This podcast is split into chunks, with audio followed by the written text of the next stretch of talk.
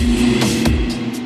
Fala, meus queridos e minhas queridas, sejam bem-vindos ao Fantástico Mundo de Gods. E aqui no meu podcast vocês vão ouvir temas que, cara, passam pela minha cabeça. Tudo que eu gosto de falar, um pouco do, do meu universo, eu vou querer trazer aqui para vocês. Esses temas são um pouco variados, pode ser um jogo, um livro, uma série, um filme sobre sociedade, sobre psicologia, sobre, enfim, qualquer coisa que eu adoro. Então eu vou querer dividir um pouco desse meu universo aqui com vocês. Vocês podem me seguir no Instagram, no arroba Fantástico Mundo do Gods. Sim, o podcast é D e o Instagram é do, do Gods. E eu vou postar lá sempre também coisas que eu gosto, meu universo. Caso você prefira o Twitter, eu tô lá como Mundo Gods. Pode também, se você tiver vontade de me ver fazendo live, jogando, streamando ao vivo na Twitch, no Fantástico Mundo de Gods, tudo junto. E eu abri o meu grupo do Telegram. Então, se você tiver vontade de só trocar uma ideia e não puder dar um apoio financeiro, mas quiser conversar, quiser saber mais coisa desse mundo nerd geek louco que eu vivo, então também tá convidado a fazer parte do grupo no Telegram que tá aberto. Sejam muito bem-vindos ao meu mundo mundo, assinem o podcast, me sigam no Instagram. Se gostarem,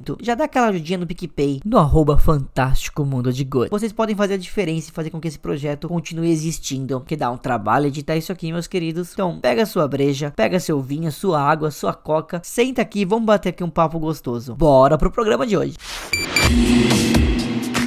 Fala, meus queridos e minhas queridas! Estamos começando aqui mais um fantástico mundo de Gods. E no programa de hoje, vocês já viram a capa, vocês já viram o nome, vocês já viram sobre o que a gente vai falar sim. A gente vai gravar sobre The Umbrella Academy, a primeira temporada. Aí vocês vão me perguntar, mas pô, já tá na segunda, vamos gravar da primeira? Vamos, porque às vezes tem algumas pessoas que não viram a primeira, dá para dar mais vazão, dá para ter mais é, controle e cuidado da, da, da, atenção que a primeira temporada merece, que qualquer temporada merece. Porque quando uma temporada sai, demora pelo menos um ou dois anos para sair uma nova. Então é sempre importante dar a atenção que merece a obra. Não só falando isso, também refaço aqui o convite, participe do Telegram, vem novidades por aí. Hoje, para participar desse programa incrível, a gente tem a presença dele. Foi um dos primeiros a gravar comigo, que participou já de sei lá quantos mil programas. O último que ele participou foi de Gotham. Então, uma salva de palmas pro Lucão.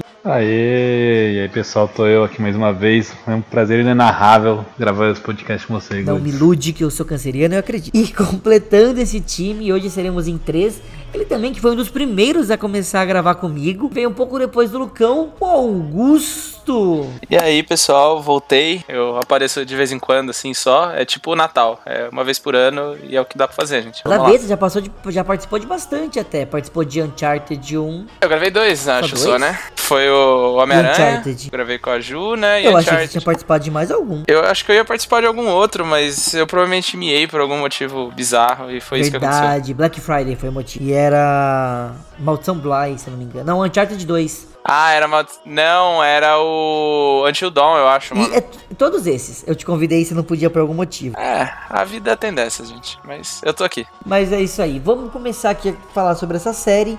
E acho que assim, o primeiro ponto que a gente pode começar citando é a notícia que foi, é, foi documentada recentemente, acabou caindo nos no jornais, em todas as mídias, que é o fato da Ellen Page ser o Elliot Page. Que ela, que ela foi. É, ela, ele ou ela. Já, já começa a pergunta aí. A, então a partir de agora, ele. Ela virou ele. É isso? É, é, não é que ela virou, ela é ele. Isso, até onde, até onde eu entendo, agora Ellen Page não existe mais, né? Agora é Elliot Page. Que, sendo bem sincero, acho que não. Assim, muda, né? Socialmente e tal, a identificação dela, dele, no caso. Mas eu acho que pra série, pra, pro cinema em si, não, não acredito que vai mudar muita coisa, não. É, exatamente. Eu acho que independente, é, independente de qualquer coisa, o, o, papel dela se mantém o mesmo na série. É, eu vou falar muitas vezes ela mesmo estando errado, porque ela é, é, é ele é, interpreta uma mulher na série. Querendo ou não, eu vou ter essa confusão, já peço desculpa para quem tá ouvindo a gente, mil desculpas. Mas ele acaba se revelando como um trans e realmente os pronomes se tornam ele e they, que é um pronome é, teoricamente neutro. E ele agora se torna como Elliot. Uma ação muito legal na Netflix, que a Netflix já anunciou que isso não vai mudar em nada na carreira dela dentro da série. É, não só isso, a Netflix também já trocou o nome, eu achei muito bonito isso, já de Ellen Page para Elliot Page. Então eu, eu, eu, senti um incentivo muito grande, muito bonito vindo da, da Netflix, né? Com certeza, isso não foi uma decisão nem um pouco fácil pro ator que decidiu é, é, revelar a público algo que poderia ser íntimo e pessoal da vida dele. E depois de tanto tempo assim, né? É, pois é. Depois de criar meio que uma carreira toda, né? Muito, muita coisa importante, muito filme, jogo já, série. E aí, meio, sei lá, acho que meio inesperado. Assim. Jogo eu fiquei surpreso até. Que jogo? é. Beyond Two Souls apesar da Ellie do The Last of Us ser a cara da, do Elliot Page, deu uma treta na época, mas não é. Em teoria, não é baseado no Elliot Page, né? Mas Beyond Two Souls é com, com Elliot Page, sim. Caraca, eu não sabia que Beyond Two Souls. Beyond, nossa, difícil, hein? Beyond Two Souls é com a Elliot Page. Não, não, não, não sabia. É com o Elliot, Elliot Page. Desculpem de novo. Mas ela escreveu uma coisa aqui muito bonita. Ele escreveu aqui uma coisa muito bonita. Não tenho palavras para expressar como é incrível finalmente amar quem eu sou o suficiente para buscar meu autêntico eu. Cara, deve ter sido uma liberdade muito grande para ele, para que ele possa é, colocar isso em público, como eu comentei agora há pouco. Não é fácil. É, ainda tem muitas pessoas que julgam, que, que, acabam não entendendo e acabam se metendo na vida alheia. Onde, pelo amor de Deus, século 21, isso é realmente desnecessário. Outras coisas que, ela, que ele também escreve é: Vou oferecer todo apoio que puder continuar a lutar por uma sociedade mais amorosa e igualitária. Eu amo ser trans e quero mais. E quanto mais eu me mantenho perto e abraço totalmente quem eu sou, mais eu sonho, mais meu coração cresce e mais eu prospero. Então, independente se é Ellie, é Ellen ou Elliot, o que importa pra gente que assiste é acompanhar o trabalho. Então, depois de Juno e agora com essa personagem, pelo menos marca aqui em The Umbrella Academy, sucesso demais, né? Uhum, eu acho. Mas voltando aqui o tema, não, não poderíamos fazer esse, esse mini off-top, começar a falar dessa série. Mas voltando aqui a, ao tópico da série, cara, sobre o que consegue me ajudar a explicar o que é essa série, sobre o que ela trata. Porque eu sempre faço essa pergunta quando eu falo de Umbrella Academy, para quem não conhece. Ah, então é uma série de heróis. Fecha parênteses, fecha aspas no caso. Ah, então ela pode falar. Não, vai lá, vai lá, vai lá. É, falar, teoricamente ela é uma série de heróis, né? É uma série que na verdade é uma adaptação de, dos quadrinhos. Pelo que eu lembro, na origem da, da Umbrella Academy é a história de. São várias mulheres, né, que dão a luz no mesmo dia pra. E essas. E eu acho que são são sete crianças que elas são adotadas pelo milionário, né? E acaba transformando essas crianças em uma equipe. E são todas crianças, é, elas são super dotadas, se eu não me engano, né? Desde o início. É, é, é uma parada meio bizarra, né? É o que eles falam. No, tem uma data lá X que são 43 mulheres no, na Terra, que elas amanheceram não grávidas e durante o dia elas deram a luz, né? E aí tem esse, esse cara que é um milionário, né? O, o, o Sir Hargreaves lá, que ele tenta comprar o máximo de crianças que ele pode, que aí no caso ele consegue as sete, né? Que são são, as crianças que ele treina para fazer esse time. Que era para ser uma, sei lá, uma Liga da Justiça que acaba dando bem errado. Só né? que vamos ser bem sinceros, é uma Liga da Justiça muito deturpada, muito bizarra. Tipo, é muito, é muito surreal o que a gente acaba, a gente acaba vendo é, ao longo da, da série. Porque primeiro, estamos realmente falando que ele tentou comprar crianças. Então já fica aquela parada meio, meio surreal. Já vai aqui um ponto meu de curiosidade. Por exemplo, a gente é apresentado na primeira temporada, que eu foco na primeira, como eu disse, as sete crianças. E cadê as outras? Então, Ele não teve dinheiro então, para comprar. É, essa é a treta, né? ele tenta conseguir o máximo de crianças que ele consegue, que aí no caso são as sete só. Mas realmente, as outras elas são largadas pro nada. Não, mas assim. não, não aparece, não tem um vislumbre não, nenhuma delas. Normalmente nessas séries puxaria já uma pra ser super vilão, né? E não, não é isso que acontece. Então, tipo, é, é, eu acho só interessante a gente frisar isso na série que parece que ela é uma série de super-herói, mas eu vejo ela como uma série de super-herói. Pelo menos eu não sinto que é uma série de super-herói. Eu acho que não tem nada a ver com uma série de super-herói. É, é, eu acho que não é muito uma série de super-herói. Ela tem, tipo, todo esse, esse rolê de ficção científica e tal, mais até na HQ do que no, na série. Mas, é, sei lá, eu acho que é mais uma série meio de drama com comédia do que uma série de herói, assim, se você comparar com, sei lá, um Arrow da vida, assim, de herói, sabe? Eu acho que não. É que ela não tem o ciclo do herói, né? Não tem é. a queda, nem o, o renascimento do, do herói, né? Ela só a, a série do, dos irmãos, que depois do, de alguns anos começam a odiar um ao, ao outro, né? Uhum. Começa, cada um começa a seguir a própria vida. Só que, por um acaso, mais pra frente a gente fala, eles se reúnem novamente. É, é bem. É, é, é, é, a prova que, tipo, a série já começa mostrando que deu tudo errado, né? Todo esse rolê de como eles cresceram e tal, como eles eram um time, isso meio que fica de lado, não é muito interessante, pelo menos no começo da série, né? E aí já tá tudo errado, já eles estão todos separados, tem, tem herói que vive bebendo e só é toda hora preso, é herói dando overdose, 11 é um bagulho doido, assim, né? É bem fora do, do normal. É como você falou, sai do, do normal e eles vão explorar outra coisa também, que eu acho que não é nem spoiler nem nada, mas ao, isso vai ser revelado no primeiro episódio. É, vai ter esse, esse, esse viés dos heróis, mas vai ter vai ser trabalhado também muita parte que é viagem no tempo. Eu acho muito louco isso, porque parece que o protagonismo são os heróis e não tem nenhuma cena heróica, não tem nenhuma cena que, tipo, é como se. Eu me lembro muito, eu faço muita correlação com aquele filme do Hancock, sabe? Que ele era um uhum. super-herói loucão. É quase igual aqui. Eu, eu, vejo, tipo, os poderes também de cada um deles, que a gente vai falar um pouco mais pra frente, ainda nessa parte aqui sem spoilers. É, os poderes não são poderes, tipo, super força. É voo, é, eu tenho, eu sou um robô, sabe? É, os poderes são, tá, até vai ter o da força, mas são poderes bem diferenciados, vamos dizer assim. É, são, são poderes meio exóticos. Só o da, da força é mais padrão, né? É, tipo, dá a entender que eles é. tinham que colocar alguma coisa mais normal. É, e é, é bem engraçado, porque esse é um lance, né, nem sei se a gente entrar muito nisso, mas que os poderes dos personagens, eles são um pouco diferentes na HQ do que eles são no, na série, assim. Mesmo a explicação de como algum, alguns poderes apareceram e tal, elas não são exatamente iguais, incluindo, incluindo esse da força, Qual, né? qual que é a diferença da, da Ele... HQ, por exemplo? Sem, sem... Porque assim, eu não sei nada da HQ. Qual que é a, a grande diferença é... da HQ pra série? Putz, em questão de poder, que tem muita diferença é o, o Diego tem muita diferença no poder dele, Klaus tem muita diferença e o, a origem do, do Space Boy lá do Luthor também é diferente. Mas, é, na verdade, o do Luthor a diferença é como ele ficou naquele corpo que ele tá, explicação, porque a série explica, né, porque que ele tem aquele corpo que lembra um gorila. E eu não sei se a gente vai falar disso agora não, aí ou vamos não. deixar pra parte de Não, spoiler. porque seria spoiler, Isso, né? Deixa pra parte spoiler. Então, aí a gente comenta depois, mas de fato o poder, por exemplo, se você pegar o, o Diego, que é o cara das faquinhas, vaquinhas, né? É, além de controlar essas trajetórias, por exemplo, na, na HQ ele é conhecido como The Kraken, porque ele consegue segurar a respiração embaixo d'água por quanto tempo ele quiser, por exemplo. E esse é um negócio que ficou de fora da série. Optaram por tirar, né, isso daí. eu acho que nem faz muito sentido baseado no personagem, sei lá. É, de fato não, mas o Klaus, ele é muito, sei lá, ele, no começo da série ele é muito mais bundão do que durante a HQ, por exemplo. Ele tem, ele é mais útil na HQ, sabe? Ele, ele voou, ele sabe flutuar, ele pode possuir pessoa, coisa que ele não faz. Na na HQ ele é muito mais, então, Paulo, papo, muito mais da hora na HQ. É, ele é muito mais útil do que ele é na série, né? Não vou entrar em detalhe da série e tal, mas,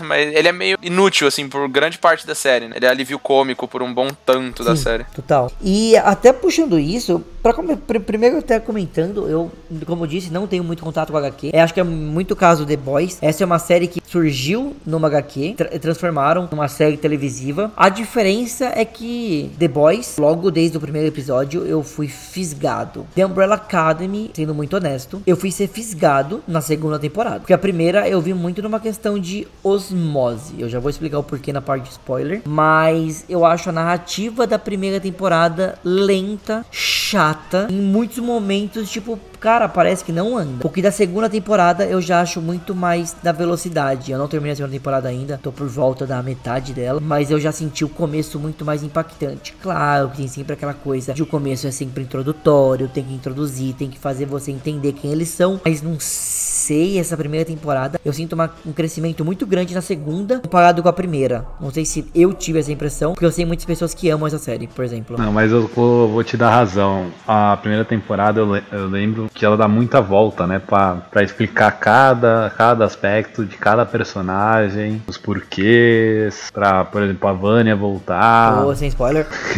Mas diferente da, da, da, segunda temporada. Acho que é mais É, eu acho que, eu sei, sei lá. Se é porque... Não, pode, pode terminar, pode terminar. Não sei porque, é, porque a gente já conhece os personagens, ela se torna mais fluida também. É, eu, eu não sei. Eu, quando eu comecei a assistir, na verdade, eu queria só ver. Eu já conhecia a HQ, né? Eu tenho aqui as HQ do Umbrella Academy. E aí falei, ah, eu vou ver de qual que é tal, pra ver se, se ficou bem, bem, sei lá, bem traduzida, assim, sabe, pra Netflix, porque eu tinha bastante esperança tal, até porque o, o, o Jared Way, né, o roteirista, ele tava incluído tal no, no processo todo. Eu falei, ah, eu acho que vai, vai dar certo. E apesar de ter sido muito bom, tipo, eu, eu fiquei com essa sensação que também a primeira temporada não é tudo isso. Primeiro, porque ele é enrolado mesmo, a série ficou um pouco enrolada. Talvez como eu já conhecia a história e não batia tanto assim, ele mistura uma parte. Porque eu, eu imaginei que fosse ser o primeiro volume, né, principal lá, que é o da HQ, e ele meio que passa, ele pega coisa do segundo e traz pro primeiro. Acaba ficando meio zoneado, talvez para quem já conhece a história, não sei, mas depois ela engrena um pouquinho. E de fato a segunda começa já mais acelerada. Eu acho que isso ajuda. É, eu não, não, não sei, eu não fui tão fisgado, porque eu e a série, porque todo mundo falava, cara, é boa, é boa, vai, vê, vê que vale a pena, vê que vale a pena, vê que é boa. E eu fiquei tipo, putz, não, acho que não vale, acho que não, que não é isso. Mas até a hora que eu que eu desisti, falei, vou ver. Aí eu comecei, eu falei, cara, não nada aqui, não gosto de nada. E aí eu fui vendo que tipo a segunda melhorou demais. Então assim, gostei, sabe, da segunda. A primeira demorei a gostar. Por que tem alguns é, personagens que eu mega me assemelho, que eu mega tipo que eu mega gosto, que eu acho engraçado, que eu acho que dão uma uma diferença realmente pra série. É que eu acho que eu já sei porque você não gostou. Foi o time que você assistiu essa série. Porque quando ela, eu, eu assisti na, na, época quando ela lançou. Quando ela lançou, não existia The Boys. E aí você assistiu The Boys e depois ela. Ou seja, sua régua foi lá pra cima. Será? Será? Que é por causa aí do, do, do, do ah, comparativo? Possível, eu acho bem possível, mano. Porque apesar de não ser uma série igual, né? Assim, uma é. Ela, é, ela é bem parecida, né? Os heróis, na verdade, eles não são tão heróis assim. Aí tem todo o rolê dos humanos convivendo e tal. Eu acho que é bem possível, sim. Aí uma coisa que eu acho legal a gente citar, né? É por exemplo, eu tô falando que eu não gostei tanto da série, mas não quer dizer que eu não gostei. Ela é uma série Netflix, então é uma série muito bem feita. Eu, eu, eu achei, pelo menos, bem feita. Tem um, tem um roteiro que ainda não é amarrado. Mas assim, talvez seja isso. Eu tive uma comparação e essa comparação ficou aquém do que eu esperava. Mas se eu tiver que falar em algum momento, ah, ela é ruim, também não é uma série ruim. Mas talvez, se você. Depende do estilo de série que você quer ver. Se você quer ver uma série de super-herói, isso aqui não vai ser uma série para você. Se você quer ver uma série mais elaborada mentalmente, tipo, com tramas, não vai ser para você. Essa aqui é aquela famosa série Não Tem Outra Série para Ver, sabe? Hum, não sei se eu levaria ela tão pra baixo assim, não. Eu acho uma série boa. Apesar de eu, sei lá, achar que tem bastante furo e tal, assim, já conhecendo a história, mas eu, eu acho boa, não acho tão. Do jeito que eu falei, parece que eu tô falando uma malzão, né? É, ficou parecendo que, tipo, ó, oh, a série é uma bosta, só vê lá se não tiver mais nada mesmo. Não, não, mas é, eu. Não que seja uma obra-prima. Não, não é né? a melhor, mas não é a pior também. Tipo, é uma série que entretém, com certeza. Até porque, vamos falar dos personagens que aparecem, dos poderes deles. É. Uhum. Cara, vamos começar aí pelo. Acho que o protagonista é o número 5. Acho que não sei. É. Ele pode ser o protagonista, mas ele divide o palco com os outros. Todos têm o seu momento de brilhar. E o número 5, por exemplo, é um dos meus preferidos. Aquela criança é muito fofa. É criança não, porque ele tem, eu acho que era quantos anos? Ele, era, ele é velho no corpo de uma criança, não é? É, é por causa que ele fica, é, ele fica preso, né? Enfim, aí seria spoiler, mas acontece umas paradas de fato, ele fica preso num corpo de criança mesmo. Essa que é a treta, é, e tem a ver com o poder dele e tal, né? Seria um time warp aí, né? Ele, ele pula pelo tempo e tal. Mas esse moleque é muito bom lá, o Aidan Gallagher lá, o ator. Esse moleque, nossa, ele interpretou muito bem, assim, o, o número 5. É, realmente, é, ele lembra o, até fisicamente o, o personagem do HQ. É, é muito Cara, doido. Sabe assim. eu ia questionar, não sei mesmo. Ele tem nome? Que eu só chamo de número 5. Não. É número 5 mesmo. É, ele é o. Ele acho que é o único da, dos, dos, dos do, dos Umbrella Academy lá que não tem um nome, um nome revelado. Ele é só o The Boy ou no faz. É e cara, é muito louco. Porque a gente já vai explicar, eu ia também que dar um spoiler do porquê que ele tem, o Lucão falou que ele tem essa mentalidade mais avançada. É. A gente já explica sobre isso. Ele é o número 5, agora vamos seguir a ordem. Eu só quis começar com ele porque é um dos meus preferidos. Mas a gente tem o Luther, que é o número 1, um, que é basicamente, como o Augusto falou, ele é um cara que tem força e ele tem um corpão de gorila. E é um dos mais chatos que tem uhum. na série. Ai. É, ele é meio bobo é, mesmo. Eu, eu, eu, particularmente não gosto dele. Eu acho ele muito. Ele é o famoso Capitão América. Epa, epa, epa. e aqui é time capitão, rapaz. Respeita a minha história. Não, ele é importante, mas ninguém gosta. Esse é o rolê. Que entendeu? isso, cara? Você tá falando isso do capitão? farpa. Não é, não é farpa se for verdade. Que isso, cara? Claramente prefere o Agressão Homem de gratuita. Ferro. Olha que desnecessário. O Homem de Ferro não tem nada demais, velho. Nossa. Sim. Mas aí nós temos o número 2. Augusto, explique quem é o número 2. O 2 é o Diego, né? Que é o que a gente tava falando. Ele tem a habilidade dele na série é que ele usa muita faca, então ele arremessa as facas e ele sabe, ele meio que controla a trajetória. Então as facas dele nunca erram. Esse é meio que o poder dele, assim. Ele nunca erra uma faca que ele arremessa. É o nosso Gavião Arqueiro. É, aí ó, tô falando. é os Vingadores de guarda-chuva. Mas, ai, o Diego é um poderzinho também, controlar a faca não faz nem sentido, velho. Ah, mas é um poder da hora, assim, sabe? De mira. O Gavião Arqueiro acerta as flechas e todo mundo acha legal. O cara acerta as facas, é legal também. Nossa, pelo amor de Deus. Ele é tipo o Gavião Arqueiro, descartado.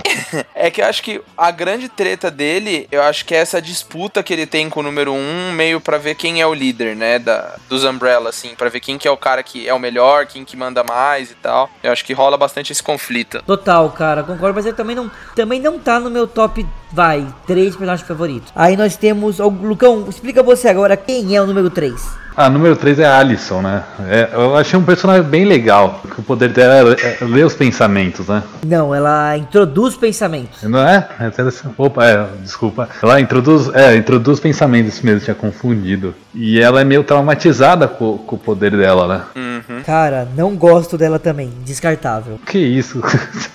não gosto de ninguém? Ninguém. Tem um advogado, advogado do diabo da série. É, igual do Pogo. Só. Fogo é incrível, tá no fogo. Ah, mas, puta, a Alison tem um dos poderes mais legais, eu acho, de todos, assim. E esse negócio de controlar a mente com os rumores e tal, eu acho muito Cara, da hora. da hora pode ser, mas não é explorado. Tipo, ela, ela poderia ser mó útil, mudar um monte de coisa, podia ter mó relevância na série. Ela não quer usar os poderes porque ela tá incomodada. Ah, respeita a minha história. Eu, então, eu acho que. É que eu, eu acho que eu tenho uma opinião um pouco enviesada por ter visto mais coisa da história, sabe? Por ter lido mais coisa na HQ do que apareceu na série. Então, tipo, sei lá, às vezes eu acho que ela não é tão inútil assim e tal. Eu acho que isso conta muito, na minha opinião. Você achou ela útil?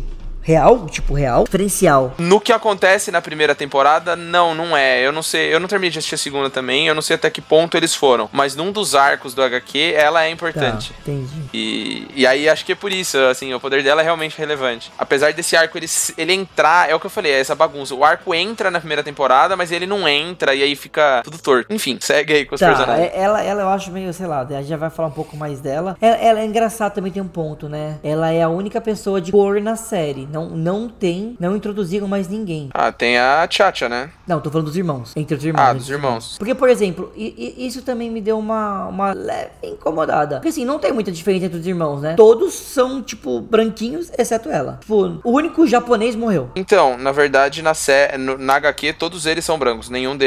Eles são realmente todos brancos. Inclusive, acho que. Eu nem tenho certeza se o Ben é asiático. Seria o 6, né? Porque podia deixar uma. Teoricamente, eles são é, um, basicamente um filho de cada mãe. Dá pra fazer a variação. Sim mas vai fazer uma mescla, onde cada país podia ser tipo, faltou um latino lá, por mais que o Diego é quase latino, mas. É, não, ah, o Diego não é latino, né? Trejeitos quase. Ah, bom. Aí, bom, vamos lá, número 4. O número 4. Quem é o Ah, é o Luto. O Klaus. não, o Klaus. Não, número é o Klaus. 4 é o melhor personagem da série, que é o Klaus. Real. Que é. No começo ele é o alívio cômico, mas ele também, tipo, é, é o que tem, tipo, sei lá, as melhores cenas, os melhores momentos. Ele é tipo, quando vem os caras tudo de cara fechada, ele é o tipo o drogado que não quer, não liga pros poderes, que tem medo dos seus próprios poderes, porque ele basicamente se comunica com os mortos. Ele é um médium 24 horas. E o único modo dele não se comunicar com os mortos é quando ele tá drogado. Porque aí é como se ele não conseguisse é, ter acesso ao poder porque ele tá sobre efeitos psicológicos. Então, tem também esse. esse, esse essa, ele é um dos que acho que mais, tem mais crescimento em questão de poderes ao longo da série. Uhum. Sem spoilers, mas ele é o que teoricamente é um dos que cresce mais. Um dos. Temos o número 5 que a gente já comentou, que é o número 5 que não tem nome. Que basicamente ele tem o poder de. Não é, nem, não é nem viagem no tempo inicialmente, né? Mas como a gente falou, isso vai ser um dos temas da série. Mas ele consegue se mover no espaço-tempo, né? Ele consegue, vai, sair de uma parte para outra da, do mesmo, da mesma sala, sabe? Quase um teletransporte. Sim. É, mas ao mesmo tempo ele consegue andar pelo tempo, né? Grande parte da série é baseada nisso. Tudo que acontece na série é por causa dele, quase. E temos o número 6, é. Guto. Explica o número 6. Então, o 6, ele é muito X, porque é o Ben, né? E ele começa a série morto, não tem explicação de por que ele tá morto, ele só tá morto. Esse é o rolê dele. O poder dele é que ele consegue tirar de dentro dele umas criaturas assim, sei lá, Eldritch Horror total, sabe? É o puro Lovecraft dentro dele. Mas ele começa a série morto, ele participa da série morto. Durante a série ele meio que é a consciência, assim, o lado consciente do Klaus, é basicamente isso que ele faz. Mas não tem uma explicação, inclusive na HQ também não tem, não é dito por que, que ele morreu, o que, que aconteceu, ele só tá morto mesmo. É, então, isso, isso, isso me incomodou também. Eu achei que na minha temporada ia revelar. Eu achei que ia ficar pra segunda. Agora que você comentou isso, eu tô um pouquinho triste. Porque ele é um personagem também muito legal. Ele vai ter interação o tempo inteiro entre ele e o Klaus. Porque o Klaus consegue ver o irmão morto. Então, eu, pelo menos na primeira temporada, eu achei que ele era um personagem corrente. Na segunda temporada, eu vejo que ele é como se fosse quase um dos principais. Ele aparece em, em diversos episódios. Estão todos na temporada. Acho que quase todos. E temos o número 7. Aí eu vou pedir pro Lucão explicar o número 7, a Vânia, que é interpretada pela Elliot Page. Eu acho pra mim ela um dos melhores personagens, até pela atriz que interpreta. A Vânia parece que ela sempre foi uma arma secreta, né, do da Umbrella Academy, né? Calma, você acha uma das melhores?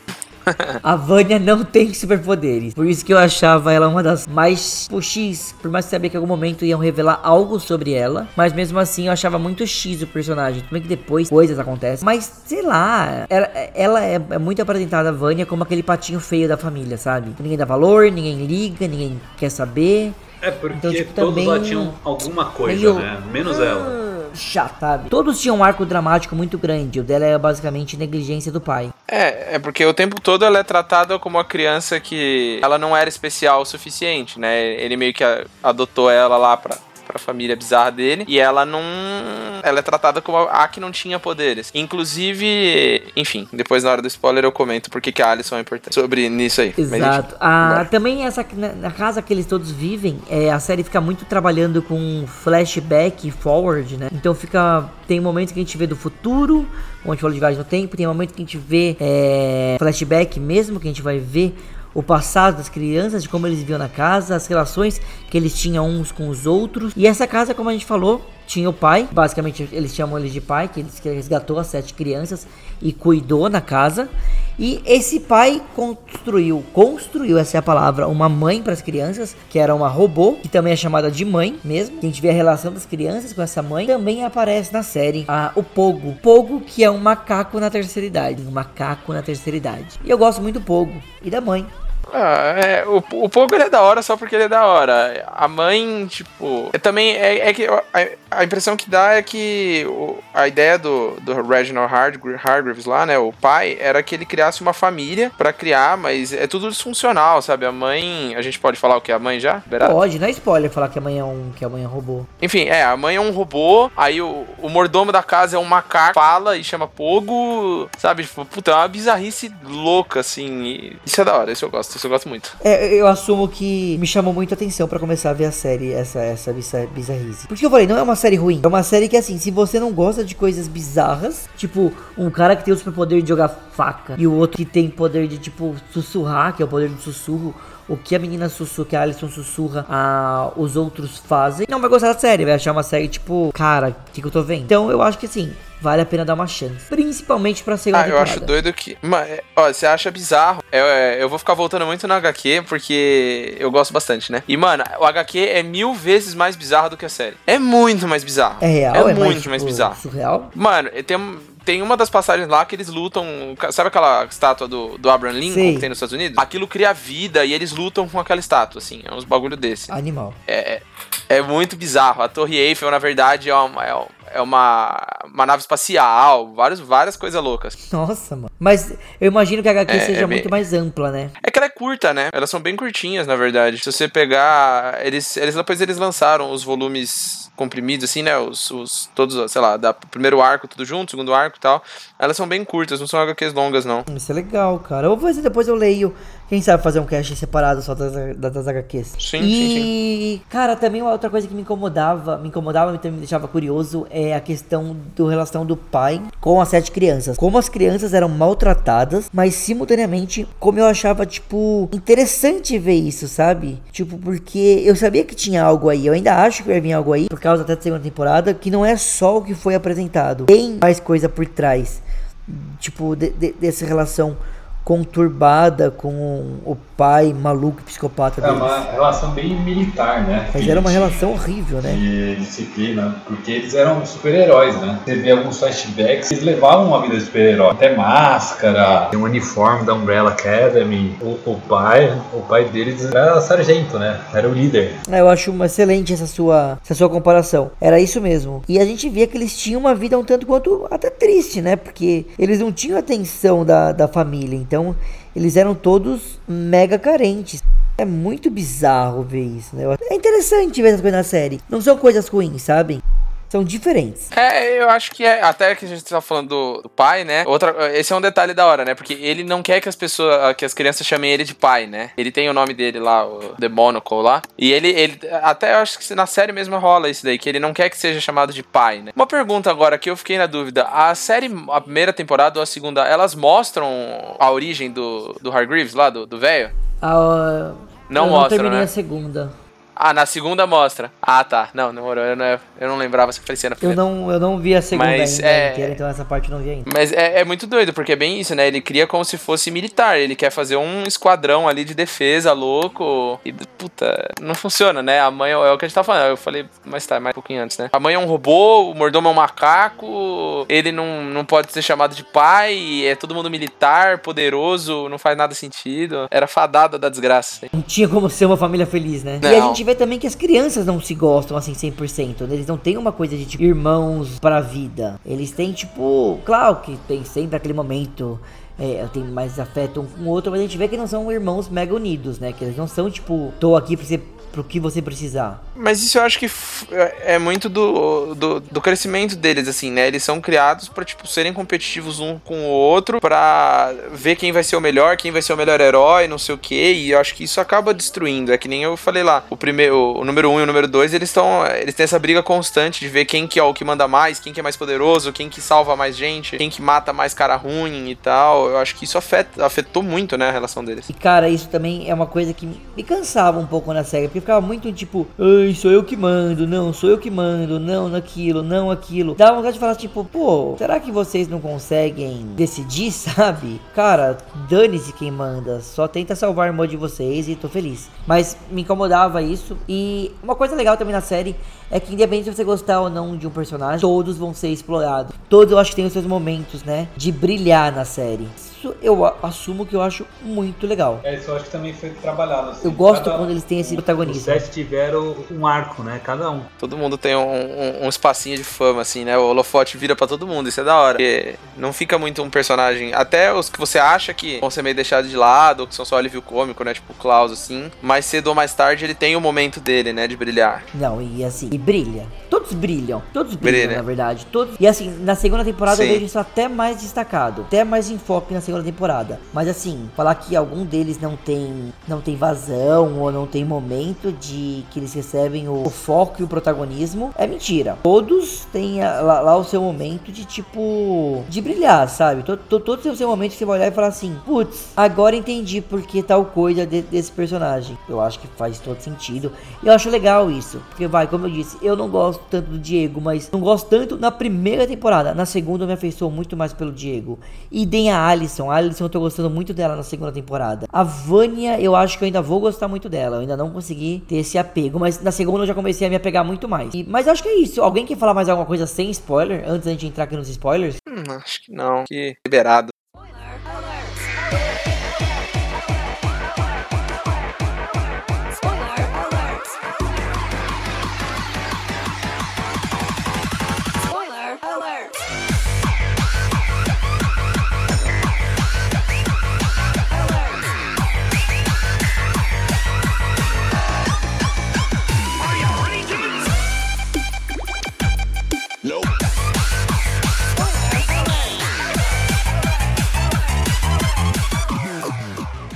Vamos entrar aqui nos spoilers da série. E cara, eu quero já começar, Augusto, querendo entender o que, que é a viagem no tempo. E cara, como que o. Como que tudo acontece com o número 5? Vamos começar Vamos com esse foco que é o que move a série. Então, a treta do número 5 é que ele tentando. O pai dele sempre falou pra ele tomar cuidado com o poder, né, dele, porque era muito perigoso. E ele é meio rebelde e tal, e ele tenta levar no limite. E uma hora, ao invés dele pular só de um lado para outro da sala, ele pula muito tempo pra frente, né? Ele, ele vai pro futuro, e é um futuro distópico que deu tudo errado, e apocalipse, tá tudo desgraçado. Ele encontra até o interesse amoroso dele, que é uma é um manequim, Nossa, é né? Louco. Esqueci o nome do manequim dele lá. É... Mas, enfim. É o nome de tipo de idade ainda.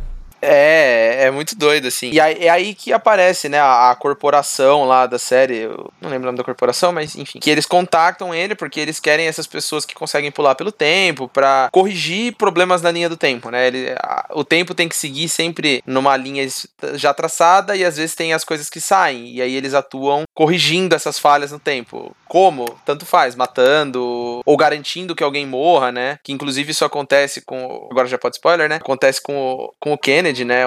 Uma das missões dos cinco é que ele tem que voltar pro passado para garantir que o, o, Kennedy morra quando é eleito presidente dos Estados Unidos. Isso, essa parte do Kennedy é muito mais explorada na segunda. É, tem, tem um enfoque aí bizarramente bem grande nisso. É, é, então, aí nesse ponto eu acho que meio que a segunda temporada reflete um pouco mais do, do segundo arco do gibi, que é o Dallas, que, né, que eles chamam lá, que é o Umbrella Academy Dallas, que de fato fala sobre isso aí. Mas tem todo esse. Isso é muito. Na primeira temporada já é importante, né? E aí ele quer a ideia dele é conseguir voltar pro presente que ele perdeu, né? Apesar de ele ainda estar tá no corpo de criança, que ele ficou preso. Ele volta para fazer o apocalipse não acontecer, né? Essa é a treta toda da série, da primeira temporada. É, e aí, bom, ele tem, ele volta, ele começa, ele se rebela com a organização, né? Isso eu achei legal comentar, porque ele, ele entra pra organização para se rebelar com a organização. E aí, é basicamente esse é o estopim do começo da série, né? O primeiro episódio termina com ele aparecendo, com o número 5 voltando. Ele volta no momento que todos os os é, personagens têm se reunido depois do que entender que eles estão há anos afastados. Ele aparece o número 5 e no velório do pai. O pai morreu. E isso vai vai ser muito conversado ao longo da primeira temporada, porque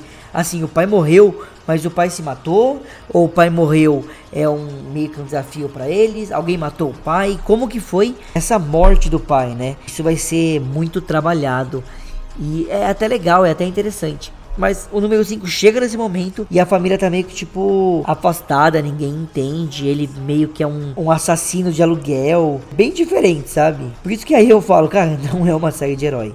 Não, não é. Mas. É. Puxar aqui um outro tema que acho legal a, a, a, gente falar. Lucão, comenta quem que é Chacha. É Chacha ou Xixi? Chacha. Chacha. Muito difícil falar. E Hazel. Quem que é a Chacha e o Hazel? Não, eu vou, vou, vou te dar uma ajuda. A Chacha e o Hazel, eles trabalham para a organização e no começo a gente não entende qual a ligação deles com o número 5, que vai explicar só que o número o, todo o passado do número 5 vai revelando aos poucos, né? Então a gente vê que tem essas pessoas que querem matar ele, que estão procurando, que é a Chacha e o Hazel, e cara, a gente não entende também por que, que eles estão procurando, a gente vai entender na metade, porque ele, desert, ele basicamente é um desertor, é, e a organização ela tem poderes surreais. Primeiro que elas conseguem mandar um telegrama para você, responder o que quiser, na hora que quiser, como quiser, e chega sempre nos lugares mais bizarros bizarro. Você ouve um barulho e tem que achar isso. É, é um modo de comunicação que eu queria muito ter. Quero falar com alguém. Pá, chega pra pessoa. E não só isso, eles têm recebido a missão de matar o número 5. Aí no meio da série eles não matam mais, porque o número 5 volta pra organização. Aí ludibria de nova organização. E a organização tem poder de. Até quando ela quer conversar com você, eles conseguem parar o tempo. É muito surreal, né? Cara, e é bizarro, porque para mim, Hazel e Chacha é uma das coisas que menos tem a ver com a história original. Não tem nada a ver. É insano, assim. Insano, insano, insano. Eu, ne eu nem consigo entender por que, que essa mudança rolou. Qual assim. que é a diferença? Eles nunca tiram o capacete, né, na, na HQ. E eles nunca aparecem na primeira temporada. E eles aparecem na segunda e morrem assim que aparecem. Mas eles meio que são a elite da. da lá da corporação.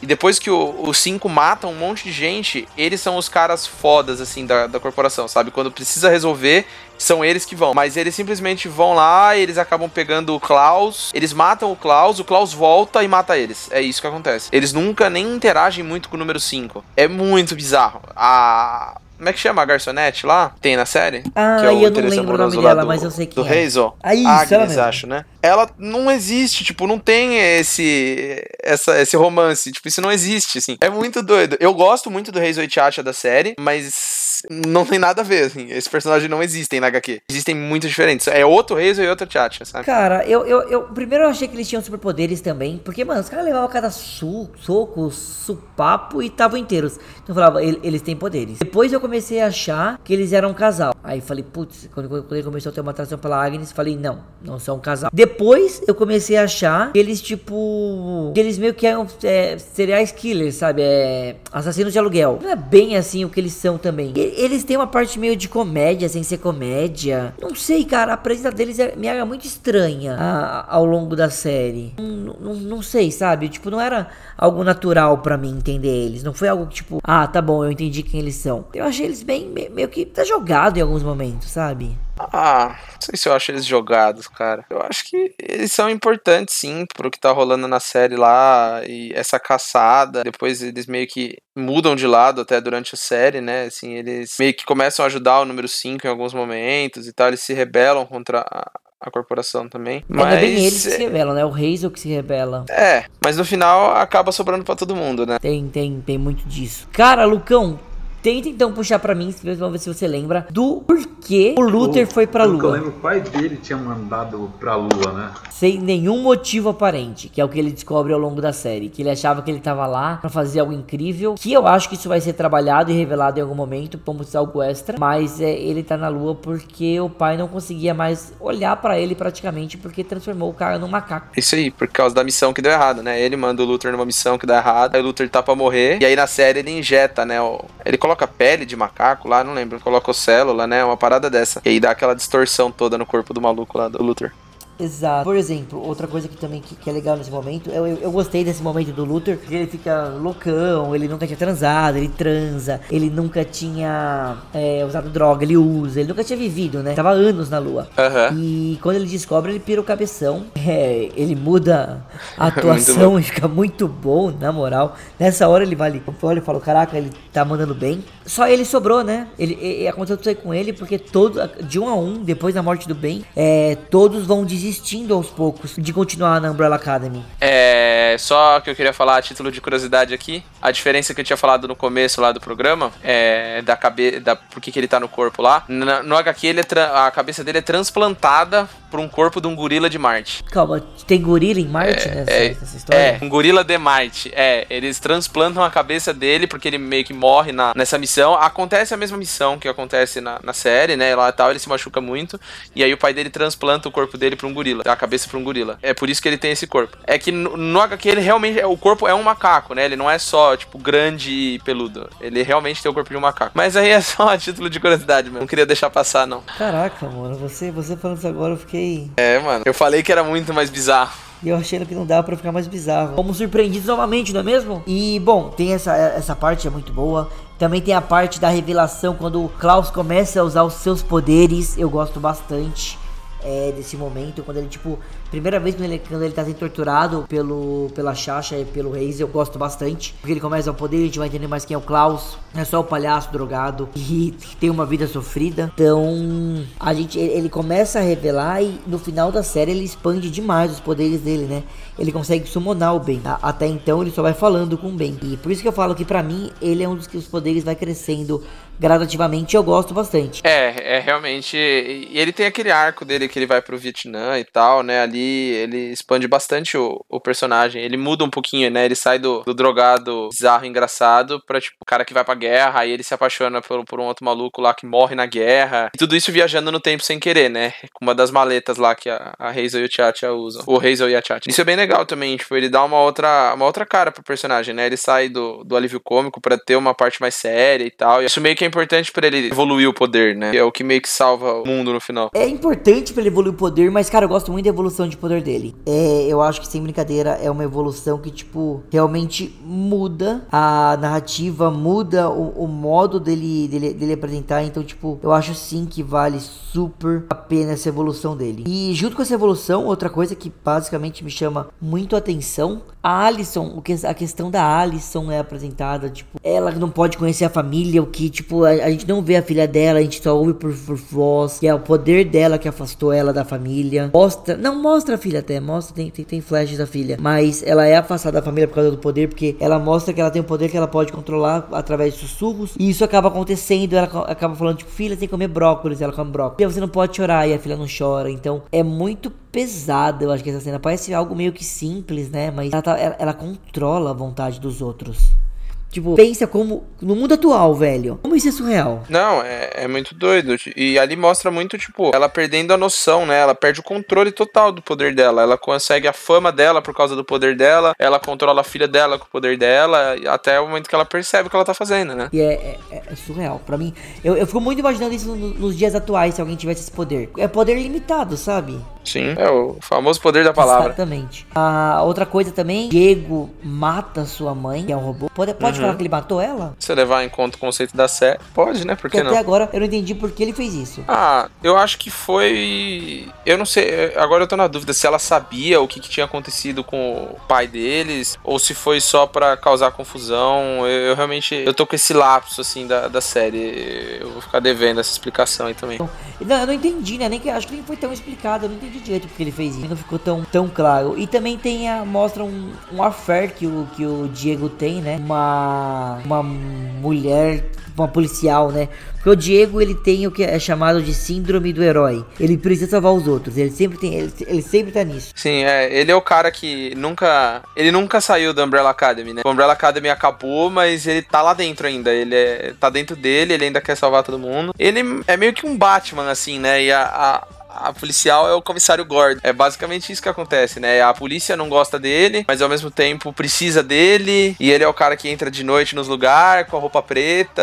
É o Batman, tô falando. Cara, adorei a correlação com o Batman. Só que o Batman não joga faca, joga o, o Batirangue, né? O- É, aí, no Tá, fundo. tá tudo junto. E agora, puxa, puxa o spoiler você agora, Augusto. Qualquer um. Qualquer O um? que você quiser falar. Ah, mano, eu gosto do lance do, do, do poder da, da Vânia. Que, tipo, logo que eles são muito pequenos, o, na verdade, o, o Reginald lá, o Sir Reginald, ele percebe que ela tem o maior poder de todos, né? Que ela transforma o som em energia. E aí ela meio que solta isso como projéteis, assim e tal. E ele percebe isso de um jeito bizarro, porque ele vai.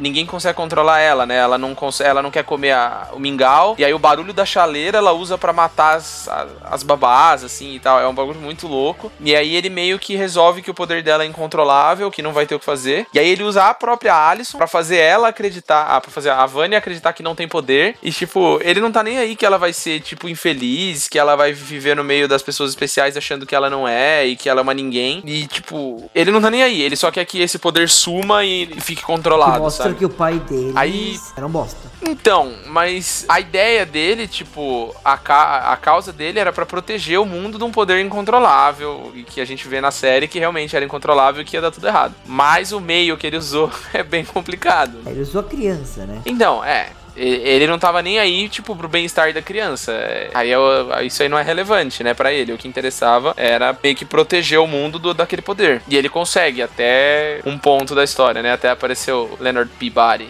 É. Agora, Lucão, quem que é Leonard Peabody?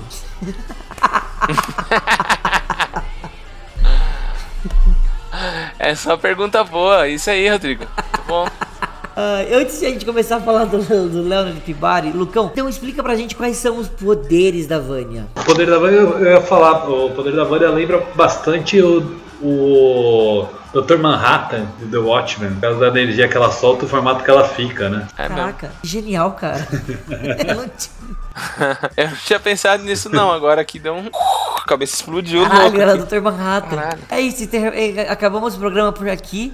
Reflitam, sabe? Mas nossa, cara, fantástico. Tá, mas pra quem não sabe quais são os poderes do Dr. Manhattan, tipo, É, ela eu- meio que consegue. É, é ressoar, não é ressoar a palavra. É que o Dr. Expandir. Manhattan é, ele seria um pouco mais forte, né? Ela, ele, tem, ele tem essa super. Ele transforma a, a energia, né? E, e além de Dr. Manhattan, além de energia, se eu não me engano, ele consegue tudo que é átomo. Ele controla tudo que é átomo. Acho que é esse é o melhor jeito, né? De definir o poder dele. E já a Vânia não. Mas né? a Vânia Ela faz só- isso também? Ela, ela- Ela controla a energia dela, né? Mas é, lembra, né? Conta dos últimos episódios, o jeito que ela fica, ela fica toda azul. Isso me lembrou bastante. É, faz, faz sentido. Mas a gente vê ela muito insegura em relação ao poder dela. Ela não entende o poder dela. Ela não acredita. ela fica insegura porque a vida inteira ela passou sendo, sendo excluída, né, do grupo, né, e nunca foi revelado, né, ela nunca soube o, o potencial. É, Vocês que lembram melhor, se não me engano, ela tomava remédio também, não tomava? Tomava, era tipo um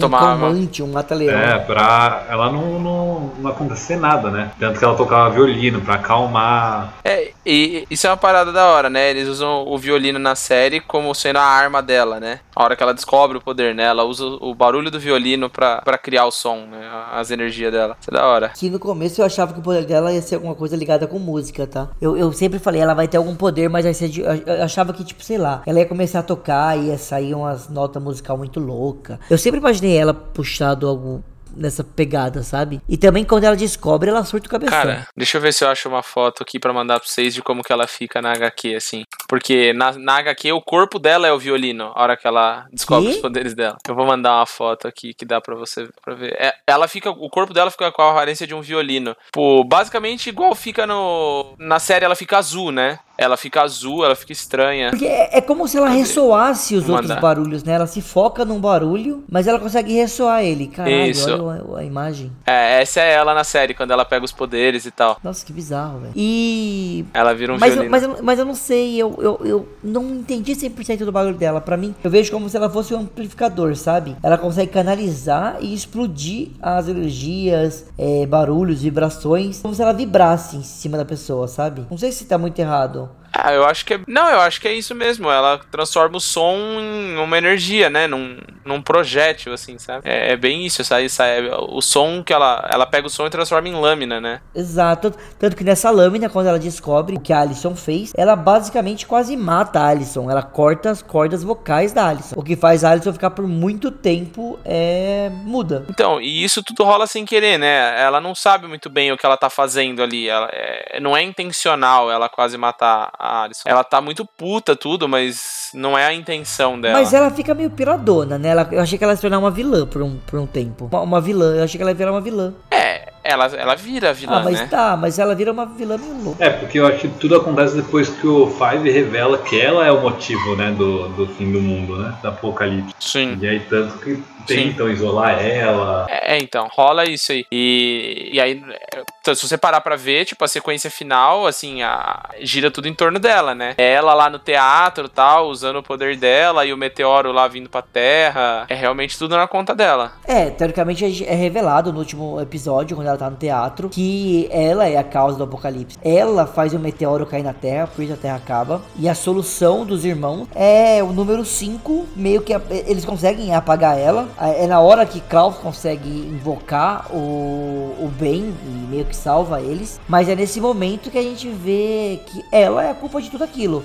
E a solução é o número 5 tentar teletransportar todos os irmãos. E quando ele tenta fazer isso, cada um vai parar num, num ano. Ele não consegue teletransportar todos juntos. Cada um cai separadamente. E tem que viver a vida separado. É porque ele é o famoso merdeiro, né? Ele não acerta nada. Ele só faz merda a série inteira. Se você parar pra pensar, ele não acerta uma. O Five, tudo que ele faz dá errado de algum jeito. Até quando dá certo, dá errado, né? Ele é, ele é muito merdeiro. Ele é muito merdeiro. Melhor, melhor exemplo. Melhor é, apelido. O merdeiro. Mas, ó, eu vou falar que isso é uma parada que me incomodou um pouquinho, o final, assim, esse negócio do teleporte aí, porque eu gostava muito do final que eu conhecia, e aí esse final me broxou um pouco, porque, sei lá, eu achei mais, mais bobo, assim. Qual Não é, é a legal diferença da pra mim. O, o número 5 dá um tiro Meu na Deus. cabeça da Vânia. É, ele dá um tiro nela, ela fica catatônica, e aí meio que acaba ali, sabe? Esse rolê deles voltarem pro passado e tal, isso aí. Calma, então a Vânia morre, ele termina. A solução é matar a Vânia. Não, ela não morre, né? Ela fica tipo. Ela fica catatônica ela vira tipo um vegetal, assim. Ela fica meio ah, que vegetando. Com a vida da irmã. É, basicamente isso que ele faz, porque eles não conseguem controlar ela na, na HQ. Não tem. Eles realmente não conseguem recuperar o controle. E aí o meteoro não cai na Terra, porque na série eles voltam no tempo de novo para tentar parar o meteoro de novo. É isso que eles fazem, né?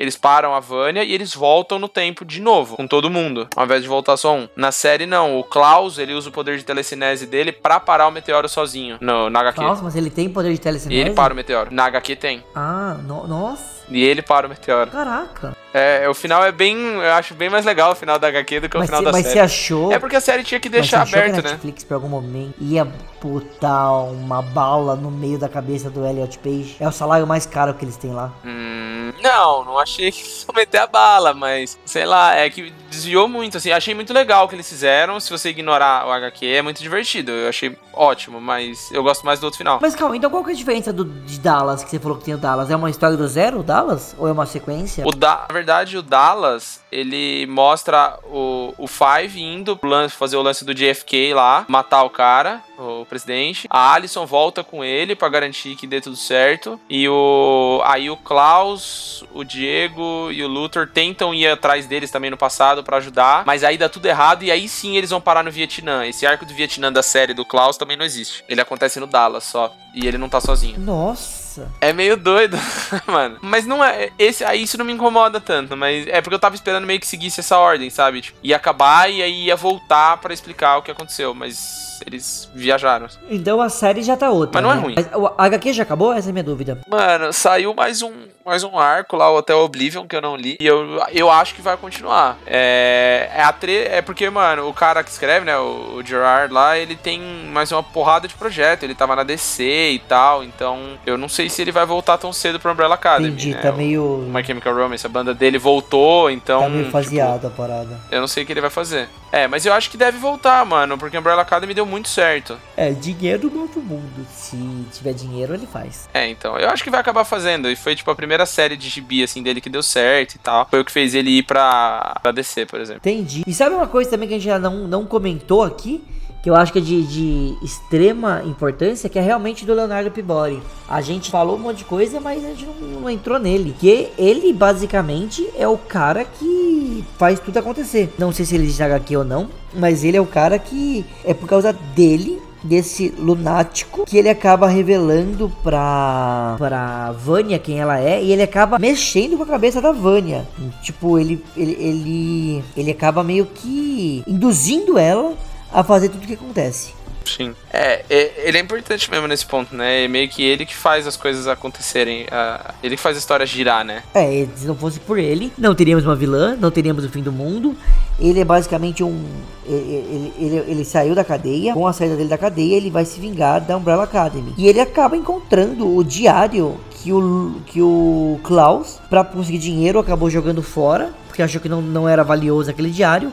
Ele acha no lixo, lê o diário e naquele diário tá revelado tudo sobre a Vânia. E a gente, e pouco mais tarde, revela pra eles o passado obscuro da Vânia, obscuro do pai deles, que nunca foi dito. Quando o Pogo revela isso, também é mostrado no livro a verdade sobre a Vânia. E ela pira o cabeção, como já dissemos até mais pra frente. E essa cena é uma cena muito foda, que ela mata o Pibari, tipo, jogando mil coisas em cima dele. Meio que no poder de telecinese também, né? Sim. É, é, ele tem. A função dele é essa mesmo, né? É- É fazer ela virar. Ele é o grande vilão da série até que ele cria o, o verdadeiro grande vilão. É bem da hora isso aí. E ele é morto numa cena, uma das cenas mais fodas da série. É bem da hora mesmo. É, é que a série é visualmente bonita, né? Ela não tem cena muito mal feita, assim. Lógico, não é um primor de série, mas ela, no geral, ela tem. A fotografia dela é bem legal, né? Ela é bem filmada e tal. E acho que tem três fatos que a gente não comentou e também que é legal ressaltar aqui. Que primeiro, a Alison e o Luther é, meio que se amavam, tinham affair, se gostavam. É, é, rola isso aí, né? Eles até meio que voltam pra isso durante a, a série. Mostrava um relação entre os dois. É, tem aquele episódio, que eu acho que é o episódio no meio da série, que meio que mostra o final feliz de todos eles, que é o Luther se declarando pra Alison, que é o Klaus. Não lembro que de bom acontece com o Klaus, mas meio que vai mostrar de todos os personagens coisas boas. E aí mostra que nada daquilo aconteceu, porque o número 5 voltou no tempo. É, então. Merdeiro, falei. Tô falando toda vez que alguma coisa dá certo, ele vai lá e. e estraga. E o último ponto que eu acho que eu ia comentar é que Klaus conversa com o pai dele no pós-morte e ainda leva uma bronca do pai. É, é, e aí eles descobrem, né, o, que, aconteceu com o pai deles de verdade e tal. E acho que esse é um ponto de virada, né, pra série, que eles meio que voltam a ser a Umbrella Academy. Toda ferrada, né, toda torta, mas eles voltam. Que, que é o que o, o velho fala, né? Ele fala que ele, ele se matou para que eles pudessem se unir de novo e tal. É, mas não, dá a entender por que se é só isso, é só esse, o se unir. É, né, assim, é o que é falado, né? Mas se realmente tem mais coisa, aí já. Aí depende deles botarem mais pra frente, né? 100%. E, bom, eu acho que é isso. Alguém quer falar mais de alguma coisa que a gente não disse aqui na série? Hum, não, acho que do meu lado, beleza, falei bastante. Lucão, né? quer puxar mais alguma coisa? Ou Não, tá, acho que tá, tá tranquilo? Foi tudo, falou bastante coisa do HQ, Augusto, Augusto leu, abordou tudo da, da primeira temporada. Boa. E agora, então, vamos para as perguntinhas finais. Sempre como, como temos aqui. Primeiro, quero saber o personagem favorito de vocês. Um momento marcante na série. A- além do personagem, que poder vocês teriam? E uma nota de 0 a 10. Eu vou, eu vou ajudando aqui nas perguntas. Vamos começar aqui com você, Lucão. É, qual o seu personagem favorito? Olha, eu acho que pra mim personagem favorito vai ser a, a Vânia, viu? Caraca. Desde o princípio sempre foi misteriosa. Foi não evoluindo, né? Mas mostrou como o personagem mais, mais poderoso da série, né? Como Super. foi também a, a ovelha negra do, da Umbrella Academy. Verdade. E qual poder você teria? Olha, eu acho que da Alison, viu? É um belo poder. Se você falasse da faquinha, eu ia falar, mano, o que você ia fazer com faca? Que eu acho que é um poder que atualmente muita gente tem, muitos políticos têm também. Real, real Críticas demais. O momento marcante da série. Olha, o momento, essa primeira temporada é difícil de momento. Mas eu acho que é. Eu acho que eu diria, eu acho que é bem no início, quando todos estão tão enterrando o pai, né? Legal. E sua nota de 0 a 10? Olha, é uma série, é uma série divertida, mas não é uma série de uou, puta série. Eu acho que é um 6, uma nota 6, tá bom pra mim. Bacana. E agora você, Augusto, seu personagem favorito. Ah, personagem é o Klaus, fácil. Que fácil. poder você teria? Hum, acho que o da Alison também. O poder é muito útil, é muito da hora. Apesar de eu gostar do poder das faquinhas, é que é Mano, inútil, o poder mas da é da hora. O que você vai fazer com isso, irmão? E o, o poder do bem é bem legal também, velho. De tirar os cutulos de dentro da barriga lá, é da Ah, hora. mas vai fazer o quê? Mas eu vou ficar com a Alison, no- no- na feira. Quero passar na fila. Sai na minha frente. Blá. É isso aí, é. Já passou na fila, já ganhou, já lucrou já. Mas eu acho que o da Alison vale mais a E o pena. momento marcante da série pra você? Mano, é bem bobo na real, mas logo que na apresentação do- dos personagens, o- quando eles apresentam o Klaus, que ele tá morto e aí ele ressuscita, aí ele já sai do bagulho usando droga de novo, aí ele já tá na rua, ele já tá dando overdose de novo, aí ele tá dentro de uma ambulância, os caras já ressuscitam ele, ele já conhece o cara da ambulância, de tanto que ele dá overdose. Eu, puta, eu achei muito, é muito bobo, mas é muito engraçado, assim, é muita cara do Klaus isso aí. Cara, eu vou te falar que é legal mesmo essa parte. É, eu lembro certinho. É muito, é muito, é Ele inesperado, tem, né? ele tem uma até quando ele tá amarrado, né? Que a, a, a Sasha e o Hazel prendem ele. Quando ele tá amarrado, ele começa a conversar com os mortos. Eu acho muito bom. E ele começa a falar: Ah, você não lembra da fulana e do ciclano? Vocês matou ele em tal lugar. Ela tá puta com você. Nossa, esse é bom mesmo, essa parte. Eu acho que é. O Alisson tem. O Alisson, ó. Tava lendo aquele Alisson, mas o, o, o Klaus ele tem muito momento bom essa série, não tem como. e, e bate nele. Ele fala: Bate mais forte. É isso. É muito bizarro. Ele é todo louco, Até dá bom, dó quando bom. ele se, se apaixona do cara e acaba meio que tipo. Sim. O, É, o cara morre na amor da guerra, né? dele morrer, mano. É muito surreal. Puta, e aí a minha Isso, nota, né? sua nota de 0 a 10. Ah, mano, eu gosto bastante da série. Eu, eu vou dar 7 pra série. Ah, Eu acho uma nota até talvez melhor do que maior do que merece, mas se eu tivesse que recomendar, eu recomendo ler HQ porque é muito melhor que a série. Mas a série merece um 7. Justíssimo. E agora, pra que eu finalize aqui. Bom, meu per- personagem favorito não é segredo, que é o Pogo. Não, brincadeira. É, é, é o Klaus, meu personagem favorito. Ele, é- ele rouba a cena, como a gente falou aqui ao longo do cast, em vários momentos. Ah, poder, cara, não tem. O poder da Alison, não tem como, como comparar. Eu não, não quero ver os mortos, eu não quero ter o cutulo na minha barriga, eu não quero jogar uma faca e eu não quero ser um gorila com super força. A viagem no tempo. Poderia ser viagem no tempo se eu não visse que dá tanta bosta viajar no tempo. Então, eu acho que o da, o da Alison é o que eu escolhi, porque, como é momento marcante, eu vou ficar com a morte do Leonardo Pibari. Porque, cara, na hora que ele, morte, na hora que ele morre, eu falo, tipo, uou, ele morreu. Ele é o vilão. O que vai acontecer agora, sabe? Então, tipo, eu achei a morte dele. E uma nota de 0 a 10, cara, eu vou dar. Difícil. Mas pra essa série, eu acho que pra essa primeira temporada, vai um 5,5. É uma série bem, bem mediana. Louco. Ah, a primeira é mediana, cara, não empolga. Tem cenas legais, mas é uma trilha bacana, mas eu vou ficar, não, não é uma nota ruim, tá na meiuca. Então, assim que meio, tipo, é tipo, Tá cara, vale a pena você assistir, porque a segunda melhora, então a segunda vai ser uma nota com certeza mais alta. Mas começar a ver não é tão fácil.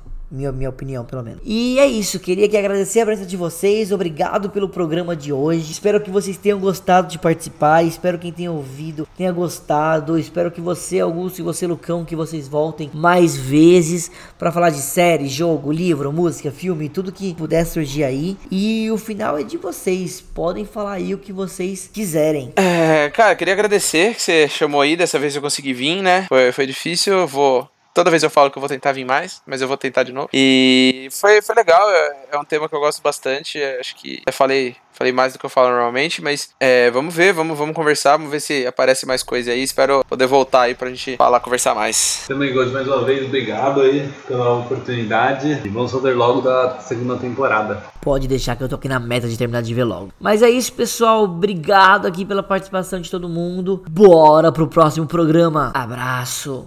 Volta pra lá agora. Eu ouvi um boato. O que disse? Eu ouvi dizer que você atirou na cara do seu amigo.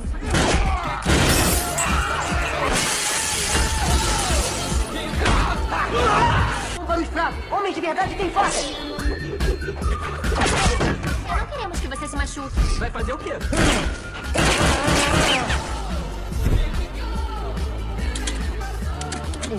Que grampeador bacana, hein? Isso mesmo. Anda, Ben. Tem mais deles dentro do cofre. Eu não concordei com isso.